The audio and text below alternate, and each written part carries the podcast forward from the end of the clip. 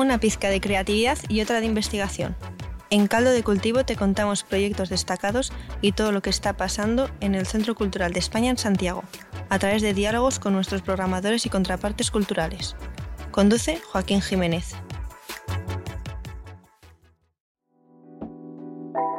¿Qué estamos viendo en caldo de cultivo? Onda, este capítulo es bacán. Siempre digo que tengo tremendos invitados, pero en realidad es que son tremendos invitados. No quiero sonar como Trump, así que tampoco quiero que sea como tremendous. Son increíbles invitados. Estoy con Vania Montgomery y Cristian Vargas Pailahueque. ¿Pailahueque o Payahueque? Eh, Pailahueque. Pay- ya. Uno tiene que preguntar porque si no... No, mis tías son Pailahueque, sí. Ah, bacán. Ah, no no, no estuve lejos, no lejos. Que son eh, curadores e investigadores que actualmente están. No, no están exponiendo en- técnicamente. No, estamos con un proceso abierto de investigación que está exponiéndose. Me encanta que lo expliquen ellos, porque eh, actualmente, bueno, como sabrán, en el centro estamos apostando por eh, relevar los procesos creativos y hartas cosas por el estilo. Entonces ahora tenemos, esta, tenemos una muestra bien singular en la sala Emilio Lena, que es la de nuestro primer piso, donde están las chiques y que trabajan a partir de investigaciones que surgieron del programa de residencias de investigación curatorial del Centro de Arte Contemporáneo Nacional. Bien, me acordé de decirlo bien completo. y eh, están aquí para contarnos un poquito sobre sus investigaciones, que reflexionemos sobre como por qué tenemos que, por qué se tiene que exponer estas cosas. Entonces, no sé, ¿quién quiere empezar? Mira, mi investigación parte de un hecho súper particular, histórico, que sucedió el año 84. Eh, fue una protesta nacional, eh, la décima jornada de protesta nacional, que ocu- ocurrió en septiembre del 84 y que desencadenó una serie de acciones que yo empecé a investigar y a partir de los cuales yo conecté visualmente desde esa época hasta ciertos artistas en la actualidad, que de hecho se van a ir sumando a lo largo de este proceso aquí en el Centro Cultural de España hasta enero. Eh, y lo que pasó específicamente fue que la dictadura emitió un bando, que fue el bando número 19, que prohibió a cuatro medios de oposición, que fueron las revistas APSI, Análisis, Causi, Forte y Mapocho, publicar imágenes de cualquier naturaleza. Ese era el inciso. Entonces estas revistas mantuvieron el diseño, la diagramación tal cual, no cambiaron nada, pero en el espacio donde iban a ir las imágenes dejaron cuadrados blancos, negros o lo ocuparon con distintas palabras y graficaciones, pero no pusieron la imagen y mantuvieron el pie de foto. Y eso fue mucho más potente que la misma imagen, ¿no? Y al mismo tiempo pasaron cuestiones eh, aledañas, como que hubo una exposición de estas imágenes censuradas, hubo un afiche, estas mismas circularon en otras revistas que no estaban aludidas en el bando, y a partir de, ahí un poco parte mi investigación. Se nota cuando hay dominio de los temas, porque yo tuve que escribir todo esto en una hoja, me tuve como nunca hacer un apunte para acordarme todas las cosas y pum, repasó, repasó así, cha, cha, cha, cha. Y Cristian, ¿de qué va la tuya? Ah, pero faltó una cosa importante de decir, que es que se titula, por lo menos transitoriamente, Sí, eh, mientras tanto aparece la imagen. sí, con tres puntos suspensivos al final. Importante, los códigos gráficos de aquí dicen mucho. Cristian, ¿de qué va la tuya? Que voy a adelantarlo al tiro y lo voy a decir mal de una. Wiño Quintún, mirar atrás. No, si lo dijiste súper bien. Ah, perfecto. Arte mapuche contemporáneo, 30 años. Sí. Sin puntos suspensivos. Sin puntos suspensivos, sí. Eh, bueno, la mía es una... eh, yo lo tomé como una oportunidad, en verdad, como en el marco de la residencia que se dio, porque pocas veces había tenido el, el- el momento, el acceso a documentos, una oficina, así como en el ámbito de, de la precarización de la investigación del arte en Chile, y dije, ya esta es mi oportunidad para investigar sobre el arte mapuche contemporáneo en las últimas tres décadas. Y el nombre que, que pensé, ¿no? Es Wiño Quintún, que quiere decir mirar atrás, ¿no? Y desde esa idea, ¿no? Como de decir, bueno, ¿qué, hay para atrás? ¿Qué, ¿Cuáles han sido estos hitos, una genealogía? Empezar a poder construirla, ¿no? Porque mm, lo primero es que hoy en día también hay hartos artistas mapuche que están haciendo un trabajo bien, bien relevante, pero eh, la idea es decir de que esto es como parte de- de- del movimiento cultural de resistencia mapuche en, en, en amplio sentido y que claramente no parte ahora, ¿no? sino que es un, un, un tiempo en el que uno puede eh, plantear, o al menos yo lo planteé así como en los años 90, pero también eh, y, y lo que se expone actualmente es una especie de genealogía, ¿no? para pensar en estos hitos que construyen esta escena del arte mapuche. Y también lo digo en un sentido, no sé si provocador puede ser la palabra, pero sí como para decir de que es una escena autónoma, ¿no? Así como que en el, en el campo del arte en Chile se construye mucho en torno a escenas, ¿no es cierto? Lugares, territorios. Y también como para diversificar los relatos de la historia del arte local en Chile, ¿no? Entonces, decir, hay una escena de artistas mapuche que no aparte ahora, que tiene unos 30 años, que pasa por distintos hitos o genealogías y también como eh, a partir de esa investigación investigación poder generar a futuro, ¿no es cierto?, esto que se materialice eh, idealmente en una retrospectiva como formato de exposición, ¿no? igual tenía pensado como por supuesto artistas que implicaría, igual es un proceso difícil, lo he ido aprendiendo, ¿no? Como la elección, decir qué artistas sí, qué artistas no. Es un proceso de investigación finalmente. Claro, claro. esas preguntas, hacerse esas preguntas. Sí, sí, sí, para integrar como esta eventual exposición, de hecho, eh, tenía pensado algunos nombres de amigos, colegas, artistas y todos que ni siquiera saben que, que tenía los tengo contemplados, pero claro, desde ahí parte un poco esta, esta motivación y esta oportunidad. Vale, tú también quieres montar una eventual exposición en la Vicaría de la Solidaridad, tengo entendido, como sí, resultado. Ellos tampoco saben eso. Ah, eh, o ah. sea, es en realidad en el ex arzobispado. Tenemos alta primicia. como, oh, chiquillos, les estamos avisando, se, pueden enterar, se enteraron por los medios, aquí en Caldo Cultivo. Oye, allanada la cancha, porque en el fondo quiero recordarles que los chicos están hablando de sus proyectos de investigación, no de exposiciones propiamente tal, y que lo que estamos exponiendo en el centro cultural es un proceso abierto, es decir, básicamente estamos viendo su mesa de trabajo, ¿se podría decir eso? Eh, allanada la cancha, ya sabemos de qué temas estábamos hablando. Quiero preguntarles a ustedes, como curadores y como investigadores, ¿Por qué creen que visibilizar estos procesos de investigación puede ser un aporte al tema de la escena contemporánea? ¿Mm? Porque también podemos preguntarnos como quizá esto va a influenciar demasiado la investigación, o sea, puede tener muchos drawbacks, aparte de que probablemente igual debe sentirse muy expuesto cuando uno está visibilizando su proceso de pensamiento. No sé cómo pueden disparen quien quiera. Eh, sí, eh, yo creo que es importante, también es algo, como tú decías, poco común en general, y por lo mismo creo que es una práctica que debería eh, generalizarse más, eh, más, replicarse, porque, bueno, es súper bueno también abrir los temas también a que la gente los vea, eh, te pueda dar opiniones y retroalimentaciones que sin duda son súper importantes en este proceso que es más constructivo desde adentro. Y también, eh, al menos yo lo veo así, creo que eh, en el gremio como de investigadores, historiadores del arte, por mucho tiempo ha habido unas prácticas como de ser muy celoso con los datos, los materiales, los archivos, y creo que hay que ir terminando con eso. Y una manera es hacer todo lo contrario y abrir los procesos, ¿no? Transparentar, mostrar y así también cómo se van creando cosas nuevas, cómo la gente llega con nuevos documentos, archivos, cómo se crea una práctica un poco más colaborativa entre colegas, al final estamos todos más o menos en las mismas, entonces creo que es súper importante mostrar estos procesos. Igual es verdad que uno se siente como expuesto. Me acuerdo a amigues artistas que siempre me decían como me pongo muy nerviosa en mis inauguraciones porque siento que está toda mi subjetividad desplegada en las obras de arte. De alguna manera, esto que también es como súper inédito para uno, es como tener desplegada el escritorio, el compu así, con todas tus carpetas y Les tocó a usted. Pues te así.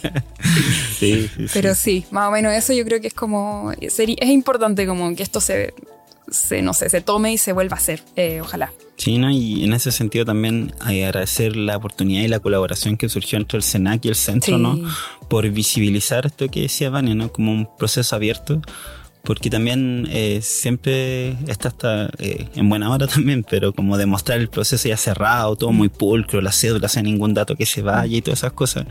Y uno se da dando cuenta de que igual es parte de también el, el error pero en este sentido no, no lo pienso así, sino como eh, activaciones de esta misma eh, hecho, ¿no? Esta genealogía, ¿no? Es decir, eh, poner un dato y alguien te dice, oye, ¿sabes qué? Cuestiones que van muy amplias, no, no sé, el, otro día cuando estábamos como en, el montaje, la inauguración, como que alguien se acercó a Vania, después nos, mm. nos puede contar y decir, oye, no, si yo tengo una relación con este hito y esta fecha, ¿no? A mí me pasó que en Temuco expuse como parte de esta eh, o, lo que tiene que ver con los años 90 que estoy pensando y alguien me dijo, oye, sí, esos murales que tú eh, tienes ahí eh, estaban en tal calle, en tal lugar, ¿no? Entonces siempre hay una forma de poder activar estos datos y siempre con gente que esté muy dispuesta también a contribuir con ellos. Y esa cuestión es súper importante porque en el fondo también genera como algo más abierto, colaborativo, ¿no?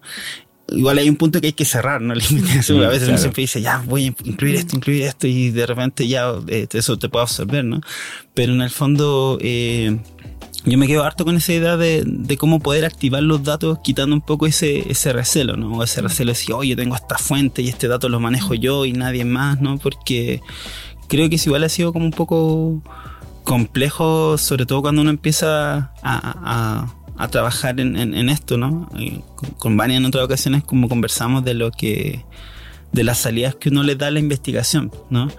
En este caso yo, yo me quedo con la reflexión de que esto igual podría haber sido un escrito, ¿no? Pero tiene, se despliega bajo, la forma de una exposición visual eh, de datos, de hechos, en las que no hay obras, pero se hablan de obras.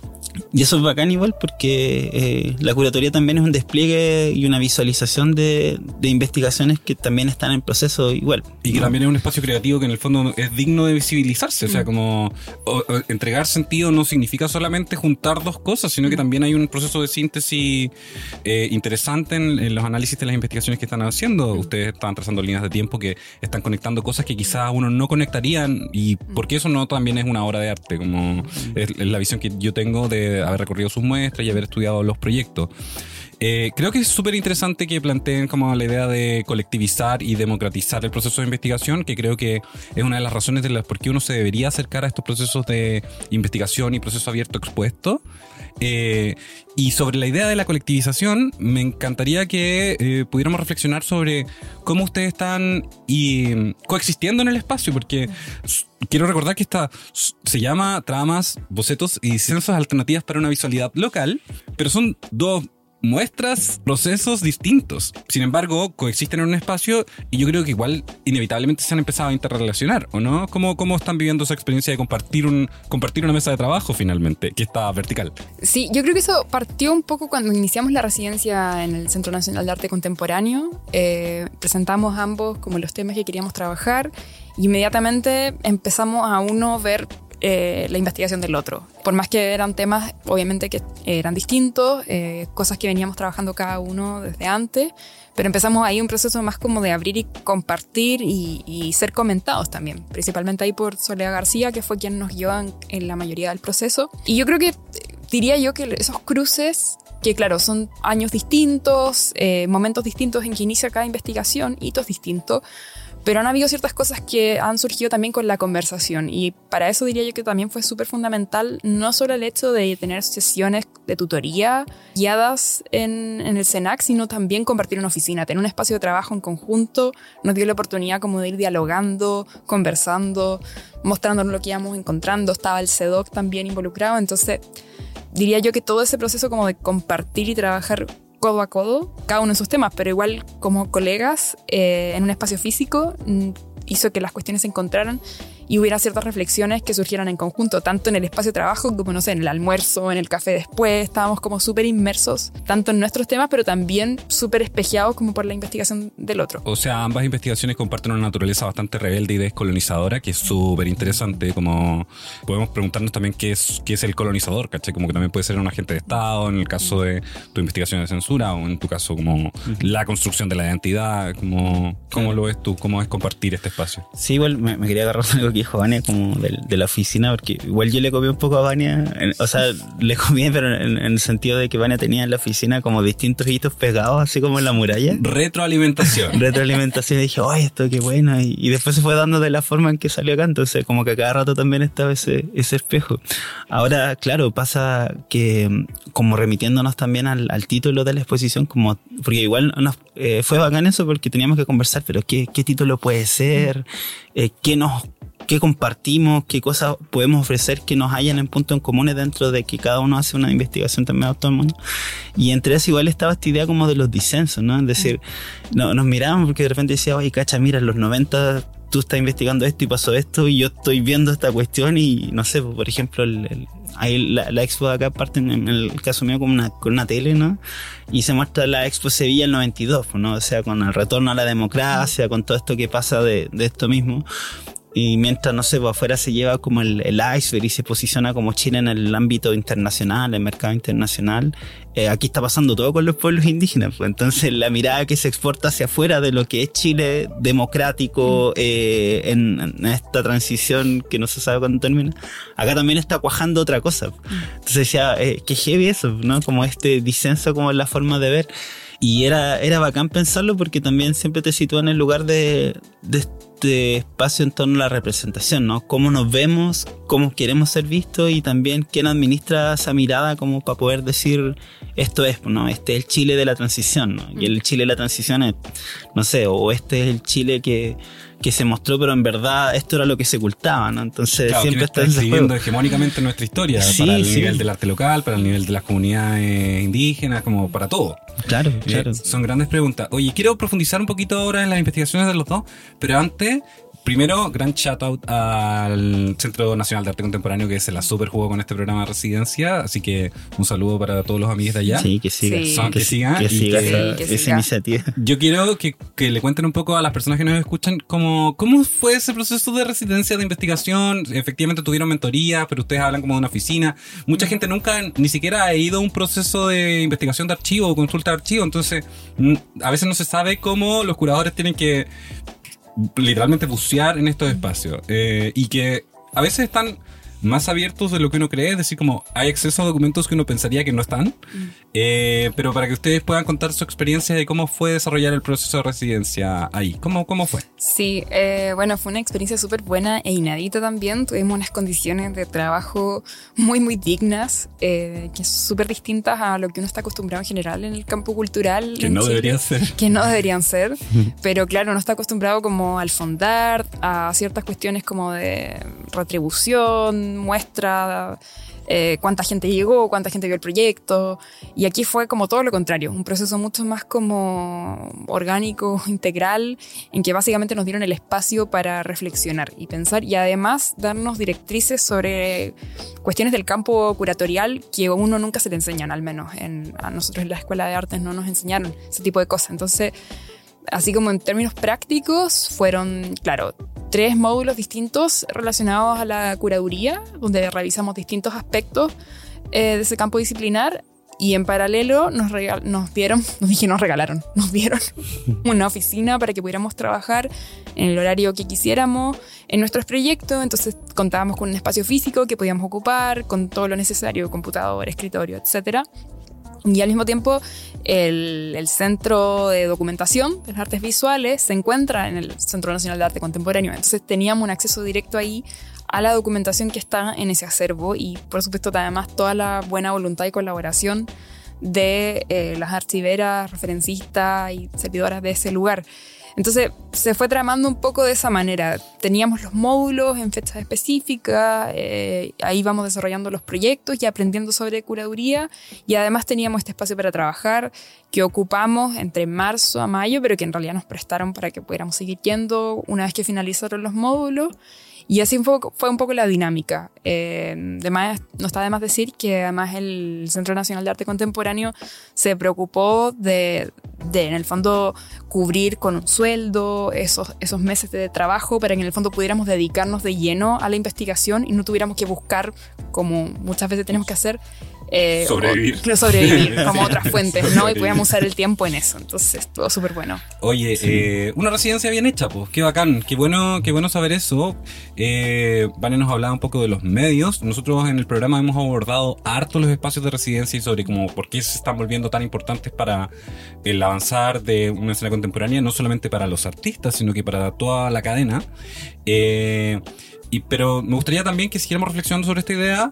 Eh, Cristian, si me puedes comentar quizá en lo bonito que es que el programa de residencia no necesariamente tenga que tener una devolución, que es lo que nos comentabas mm. tú con el fondar. Porque yo creo que que no tengas que llegar necesariamente a una exposición final o a cierto tipo de evolución, te permite efectivamente aventurarte en la investigación sin condicionarla en, en base al objetivo que tenéis que planear desde antes. Claro.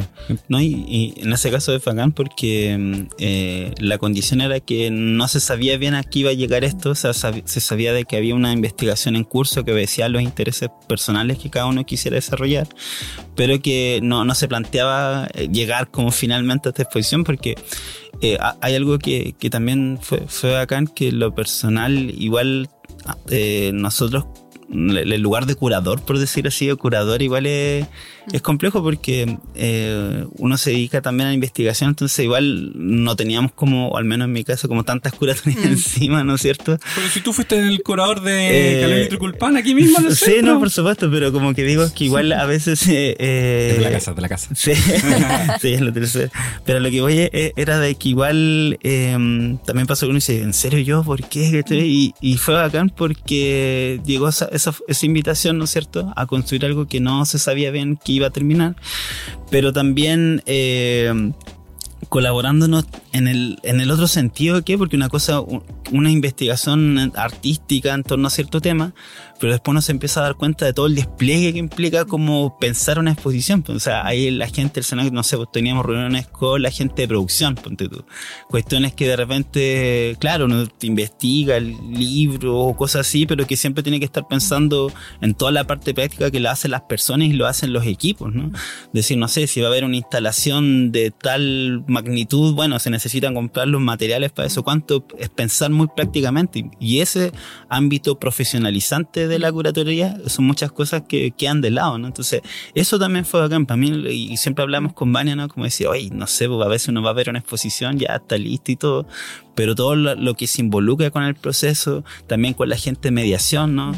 Eh, había, habían hartas, eh, las mismas tutorías, ¿no es cierto? Como Los pesados de comunicación también. no, también, por supuesto, porque es como, claro, está la idea de que se hace la curatoría y listo y se abre la exposición y después qué más, pero cuando se trabajan colaborativamente con los equipos, eh, se va gestando otras formas también de llevar adelante la, la práctica, ¿no? Y esas cosas profesionalizantes del, del- de la curatoría fue, fue bacán conocerlas, ¿no? Y también debo decir que el punto más importante igual era como trabajar eh, relajado en el sentido de que, claro, no, no obedeciendo hasta los hoy tengo que entregar el primer informe de avance para tal fecha, ¿no? Y, y claro, ir, ir pensando de que esto también, en tanto que proceso puede expandirse, puede cerrarse, pero también está esa libertad de, de y, y aprendizaje constante, ¿no? Como con las tutorías que tuvimos con Soledad García, con Cristóbal eh, Barría y Paulina Vara, y- pero también como con los demás equipos, ¿no? Con el equipo del CEDOC, mediación, comunicaciones, producción. Y claro, eso da una perspectiva mucho más amplia que estar como pensando solamente en la curatoría en, en términos teóricos, analíticos, porque es verdad, pues ya si se quiere hacer una exposición, esto, este despliegue implica, ¿no? Y eso a nivel profesional, ¿no? Yo lo valoro bastante porque eh, te genera muchas herramientas para el futuro y me siento como súper agradecido de aprender de todo eso y, y demás, ¿no? Eso. Buena. Me encanta que el proceso que están teniendo de esta colaboración eh, haya sido tan fructífera. Ahora quiero que profundicemos un poquito como en sus investigaciones en particular, porque quería como que las pudiéramos problematizar un poquito quizá.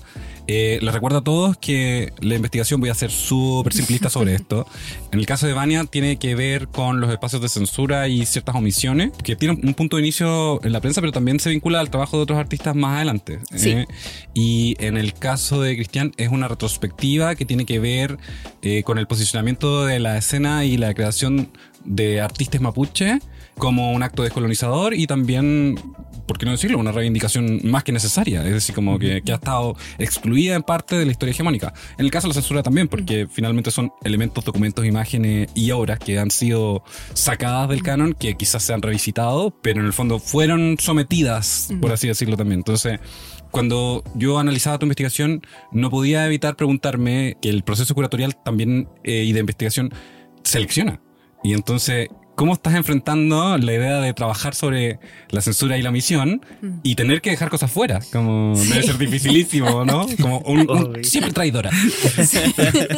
Es algo que igual me pregunté harto durante el proceso, eh, como los criterios, ¿no? Para, porque siempre hay una edición, cuando uno cura, uno está también editando, cortando, escogiendo de acuerdo a criterios a veces súper como, no sé, a veces muy personales, ¿no? Eh, qué queda dentro y qué queda afuera. Eh, y en un momento fue como una disyuntiva igual, como ya, pongo todos los casos de censura que han habido desde el año 84 hasta la actualidad o me fijo en ciertos eh, asuntos que respondan un poco al criterio curatorial. Y eso fue un poco lo que hice. Entonces, si bien, y hay que decirlo, hay muchas cosas que van a quedar fuera, muchas cosas que yo no manejo también y cuestiones que han pasado por dentro y por fuera de las artes visuales y de la visualidad en general, que obviamente yo no las sé y por eso también está súper bueno que estos procesos sean abiertos para que cualquier persona que, que, quiera contribuir pueda hacerlo. Pero así como un criterio que yo tuve para, para ir seleccionando y armando esta genealogía es eh, los espacios en falta, los campos de vacío, algo que está pero no se puede decir, no simplemente como el asunto de tanta gente como la censura, que es algo que está, eso está recorriendo día a día todo, desde los visados institucionales, eh, las políticas gubernamentales de, de los gobiernos, o sea, la censura es algo que está súper presente y pensar que no va a estar sería un acto un poco ingenuo, creo, como que está todo está pasado por una línea editorial. Y cuando eso no cumple cuando algo no cumple esa línea editorial siempre se, se, corta o se adecua y eso está pasando día a día. El asunto es cuando pasan cuestiones más escandalosas creo yo que ni siquiera responden tanto como a censurar. Por ejemplo algo que se va a agregar después eh, en la transición y en los 90 que hay también vamos a, encontrarnos temporalmente con Cristian en esta exposición en el Centro Cultural España, es por ejemplo cuando pintaron la moneda de blanco. Cuando eh, estaba terminando su gobierno Frey, luego asume Lagos, pintan la moneda de blanco, tapan los orificios de bala y todo lo que había pasado para el 11 de septiembre. Y hay un artista que se llama Patricio Fogel que hizo una obra y fotografía con ese proceso, ¿no? De pintar la moneda de blanco. Eh, no hay una censura particularmente como de como se entiende literalmente la palabra censura, pero sí hay un acto como de blanquear. Sí, de todas maneras. Silenciar. O sea, como... Entonces, creo que por ahí un poco va eh, lo, como los, los hitos, los casos que estoy tomando para armar la genealogía.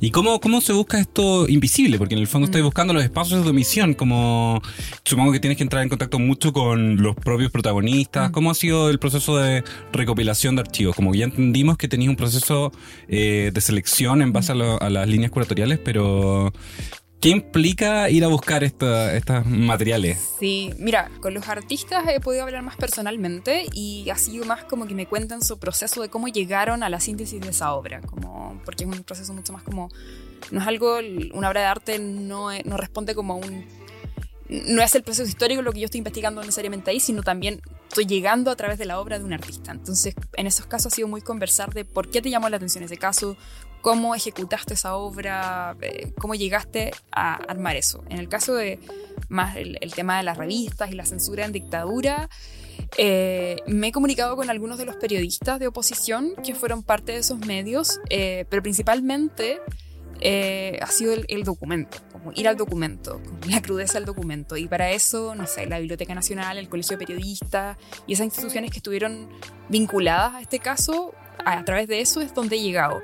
Lo que quiero hacer ahora, y parte de las actividades que, que se van a hacer durante este proceso acá en el Centro Cultural España, es invitar a las personas que fueron parte de, de, aquello a dialogar. O sea, nuevamente democratizar el proceso de investigación. Sí, sí, sí, sí. Pero claro, por ahora ha sido más llegar como a los materiales, a los documentos. Me, me, gusta pensar la idea de que estos espacios de omisión o todo esto que se intentó callar, finalmente igual tiene una materialidad que es consultable. Como mm, que creo sí. que en general, eh, en una sociedad de hiperproducción de contenido y de documentos propiamente mm. tal, es interesante que se puedan resignificar con el paso del tiempo. Entonces tenemos que empezar a, como sociedad, pensar sobre nuestra archivística, sobre nuestra memoria, sobre como de dónde vienen los raíz, las raíces de nuestra obra. Y eso me hace saltar a contra Cristian, que está al otro lado de la mesa, y tengo como varias preguntas respecto a... Partamos por lo más básico, como cómo, cómo lograste filtrar que a los 10 artistas que componen la gran genealogía y cómo lo cruzaste también con los procesos institucionales, como lo del Museo de Cañete, claro. para, para, armar tu línea. Claro, o sea, el, el, lo que te contaba, ¿no? De que en un principio decía, ya, esta exposición retrospectiva me gustaría contar con estos artistas, ¿no?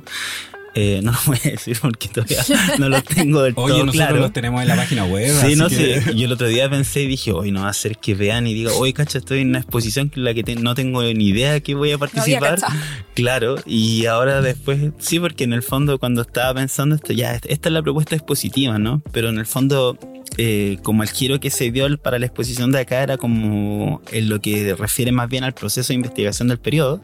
Recordamos, estamos haciendo un disclaimer de que esos artistas están por supuestamente muy considerados dentro de la investigación, pero es una investigación en proceso. Claro, Como para claro. que quede claro por qué están sus nombres. Sí, sí, sí, por eso mismo, como Salve, que yo le, salve. yo, yo le daba la vuelta y decía, oye, sí, no, no va a hacer esto que me va a provocar algún... No, No. creo porque los conozco, pero bueno, volviendo al, al tema, ¿no? Es que, claro, la idea es posicionar, como te digo, a distintos artistas, pero también en lo que atañe al periodo, ¿no? Porque una de las problemáticas que tenía, por ejemplo, es que cuando uno busca, por ejemplo, en un acervo, eh, no sé, de, fondo documental, ¿no?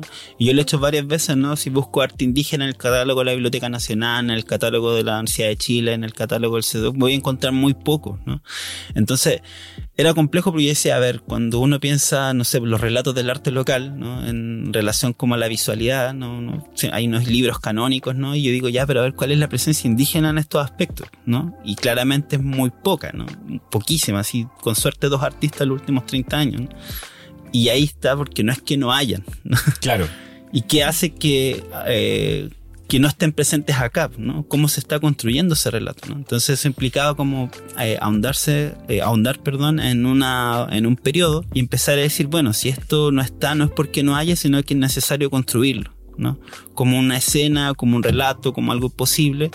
Y en ese sentido partí diciendo como ya, pero a ver, ¿cuál es el periodo donde esto empieza a movilizarse, ¿no? Y con un enfoque distinto, ¿no? Porque experiencias como de artistas indígenas atraviesan todo el siglo XX, ¿no? Eh, en casos como esporádicos, marginales, pero hay un momento que para mí es fundamental que tiene que ver con los años 90 y la, la- este proceso abierto de exposición que está aquí presente recorre tres décadas y eso se llama campo cultural y descolonización y parto en esa, en esa época, ¿no? Porque hay un llamado como a pensar contemporáneamente la cuestión indígena, ¿no? Tanto qué significa ser indígena, qué significa también en tanto desafíos políticos, pero también a nivel cultural, o sea, es necesario construir eh, poesía indígena, es necesario construir literatura mapuche y también desde el punto de vista de la visualidad, ¿no? Y incorporarla al canon en el fondo, porque existe. Claro, Eh, claro, y en ese sentido empezar a decir, pero a ver, ¿quiénes fueron estos artistas de los que se nombraba, no? Hay una brigada, ¿no? ¿Y quiénes, quiénes la componían, no? Y el problema que tengo actualmente es que faltan muchas veces el registro, faltan las obras, los registros de las obras, ¿no? Y esto ya como para la segunda etapa que vendría de este proceso es decir, bueno, hay que contactarse con los artistas, ¿no? Porque yo, esto todavía, estos son materiales como que uno tira sobre la mesa, ¿no? Y decir, bueno, esto es lo que he podido rastrear, ¿no?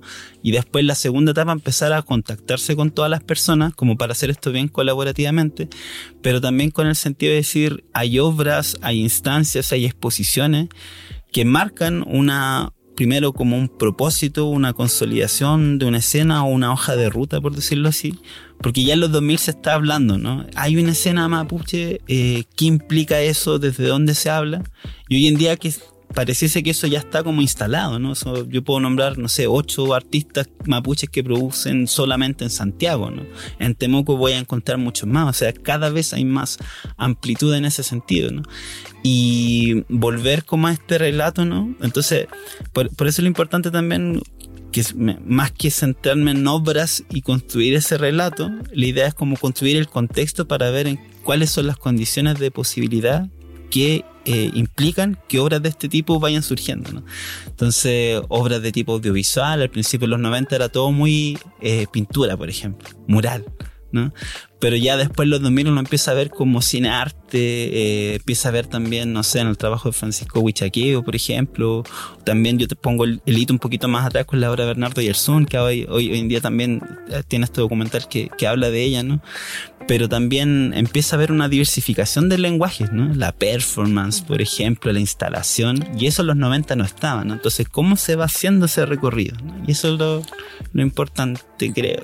Qué interesante pensar que se puede presentar una escena como más holística, por así decirlo, y no solamente enfocarse en la selección de los artistas, que pueden ser o no invitados a la próxima exposición de Cristian, porque creo que también es una manera de cuestionarse cómo las el arte contemporáneo se está exhibiendo a sí mismo. Es decir, distintas comunidades deberían tener distintas maneras de visibilizar su propio arte contemporáneo. Entonces, eh, presentar quizás una escena versus esta, esta exposición muy tradicional de el artista destacado que logra entrar al espacio institucional es también una manera muy interesante de plantear cómo nos estamos comprendiendo en nuestras labores creativas.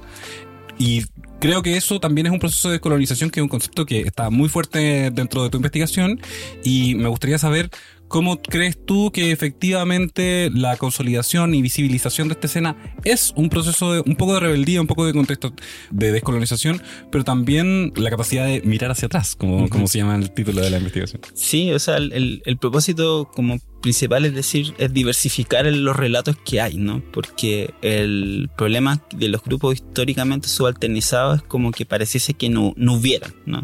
Y ese relato siempre lo instala la hegemonía y el poder, ¿no? Es decir, pasaba, por ejemplo, con eh, comunidades eh, de disidencias sexuales, no pasaban con mujeres, o sea, no, no es que no hay artistas mujeres que produjeron en tal época, ¿no? Y es como, no es que no haya, es la, el, relato que existe en torno a eso lo que hace que no se visibilice.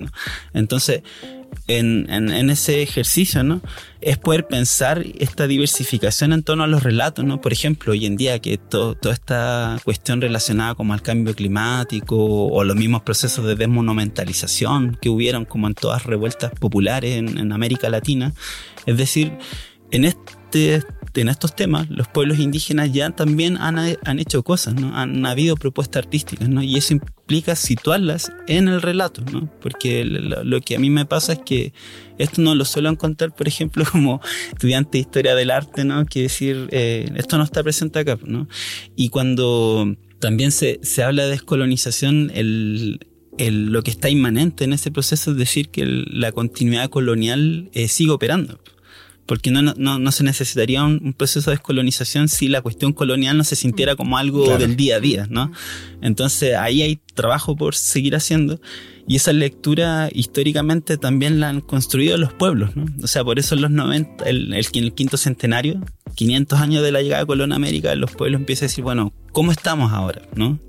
¿Seguimos colonizados? ¿No seguimos colonizados? ¿no? Entonces todas esas preguntas, esos debates generan esta impronta en el campo cultural y es importante porque, insisto, cuando uno traza estas genealogías, ¿no? Yo el otro día pensaba, dijera, ya, si pensáramos, por ejemplo, la genealogía, los hitos en torno a obras que atiendan la cuestión del cambio climático, ¿no? O obras que atiendan la cuestión de eh, la incidencia de la diversidad dentro de las colecciones públicas, ¿no? O de los objetos etnográficos. Ahí claramente uno tendría que recurrir como a estos artistas. ¿Hablas de la diversidad material o de la diversidad sexogenérica? No, de la diversidad en el amplio sentido ah, de la diversidad, ¿no? Entonces, y, marca eso, ¿no? Como tener que decir, oye, siempre hay experiencias anteriores que este relato que pareciese que fuese en tal año, en tal fecha, como que me tiran siempre más atrás, porque es, lo, es lo bonito y lo complejo de investigar, ¿no? Me encanta porque en el fondo podemos expandir la importancia de descolonizar, descolonizarse, no solamente para probablemente una de las interseccionalidades más expuestas a eso, que son los pueblos indígenas, pero también al mundo contemporáneo. Es decir, como esas estructuras coloniales son patriarcales, son las que censuran, son las que establecen un relato hegemónico que se materializa, por ejemplo, en tu investigación, ¿o no, Ania? Como... Sí, de hecho, bueno, eh, es interesante que, por ejemplo, claro, yo hablaba esto de los 90, ¿no? Que ahí coincidimos con Cristian temporalmente.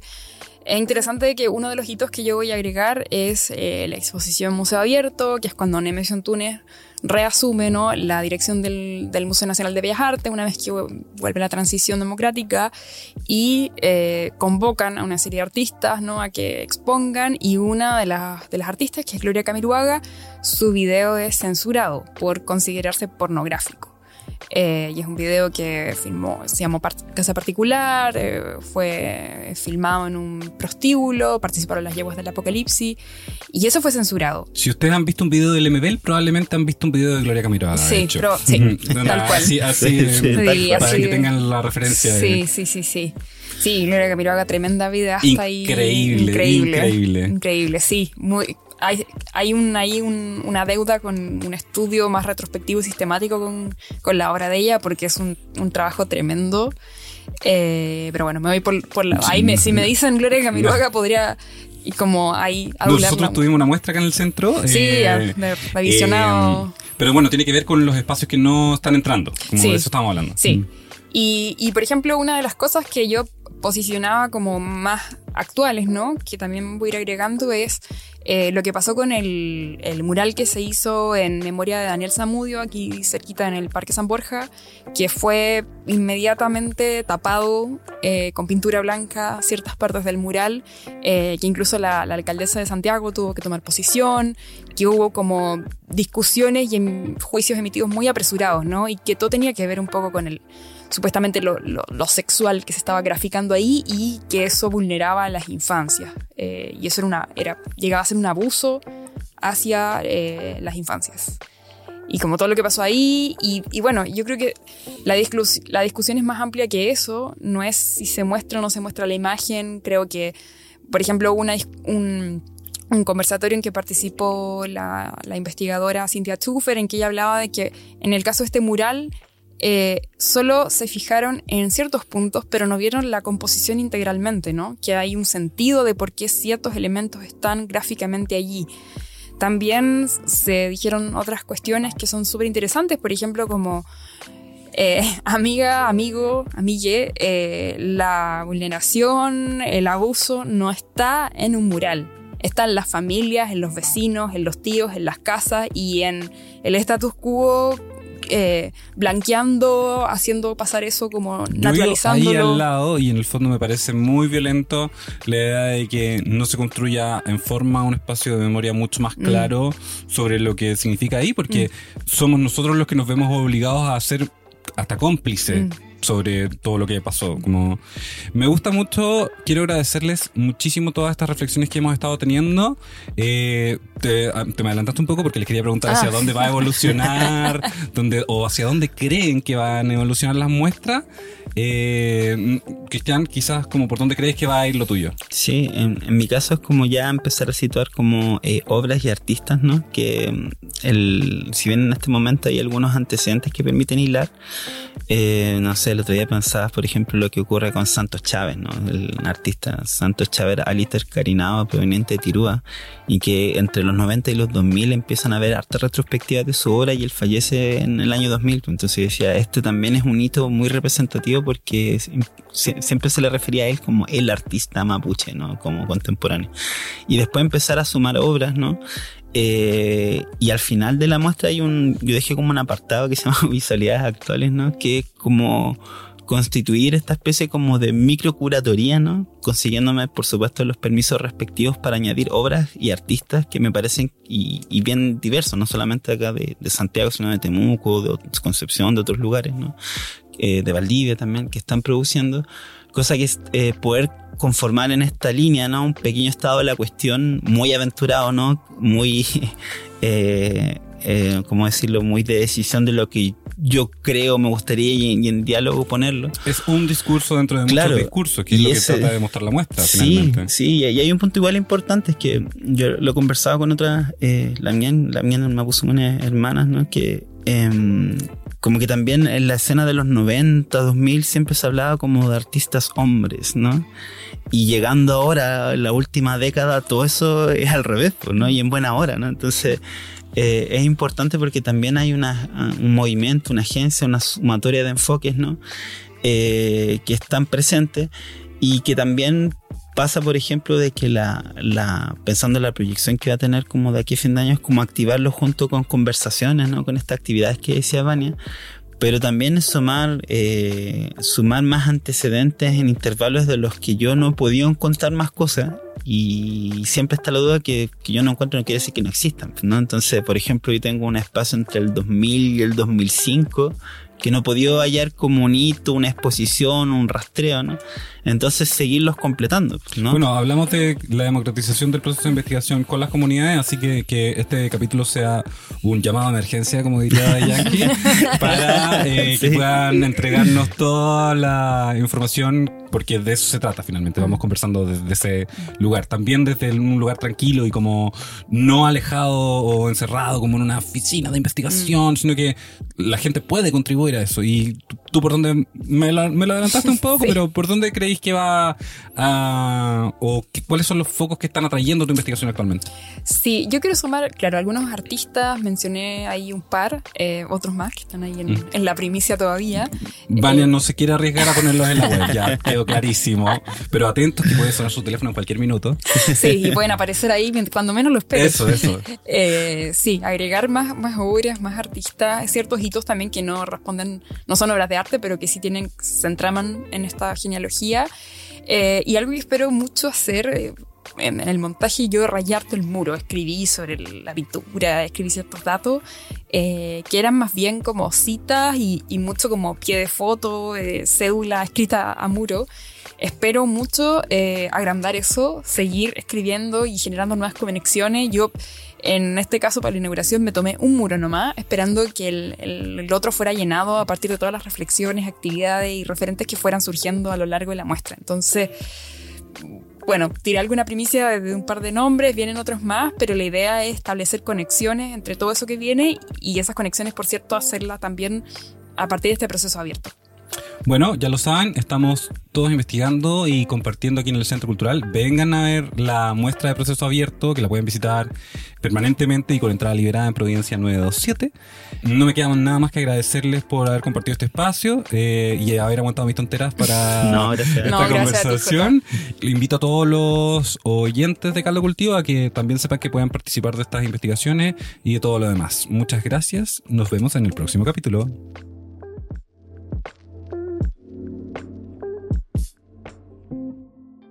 Las opiniones vertidas en este capítulo son de exclusiva responsabilidad de quienes las emiten y no representan necesariamente el pensamiento de Radio Inventada ni el Centro Cultural de España en Santiago. Caldo de Cultivo es una producción de Radio Inventada del Centro Cultural de España en Santiago de Chile. Editor general, Joaquín Jiménez Salvador. Postproducción, Fabián Flores Corbalán. Todos los derechos reservados.